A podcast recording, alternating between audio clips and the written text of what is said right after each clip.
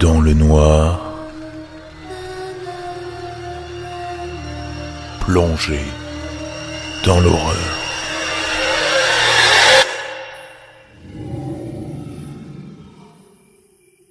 Il était minuit quand l'horloge a sonné. J'étais sur mon ordinateur portable dans ma chambre en train de regarder des vidéos sur YouTube. Cependant, ma navigation s'est arrêtée lorsque mon téléphone s'est mis à vibrer. J'ai vu que j'avais reçu un message, un SMS de mon ami Ben. Le message disait Eh mec, je suis dehors, juste devant la porte de derrière. Tu peux me laisser entrer? Je savais qu'il mentait. Ces derniers week-ends, il s'était moqué souvent de moi. Une fois, il m'a dit qu'il s'était garé dans un cul-de-sac juste devant chez moi, alors qu'en réalité, il était dans sa chambre. Le week-end suivant, il m'a dit qu'il viendrait traîner chez moi, et quand je suis sorti pour l'accueillir, alors qu'il arrivait en voiture, il a démarré à fond en sortant du quartier. Donc cette fois-ci, j'allais pas me laisser avoir. Je lui ai écrit Je sais que tu te moques encore de moi. Il a immédiatement répondu Non, non, non, je suis sérieux cette fois. Je suis vraiment derrière la porte. J'ai répondu Bien essayé, je sais que tu n'es pas là. J'ai posé mon téléphone et j'ai continué mes recherches. Environ une minute plus tard, mon téléphone a vibré, de nouveau. Encore un message. Je suis en bas.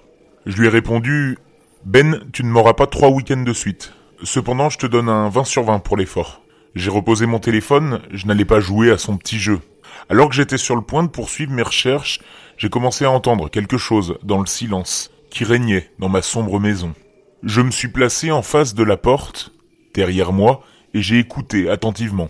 On aurait dit des pas, des pas silencieux, ça et là, en bas. C'était super flippant. J'arrivais même pas à y croire.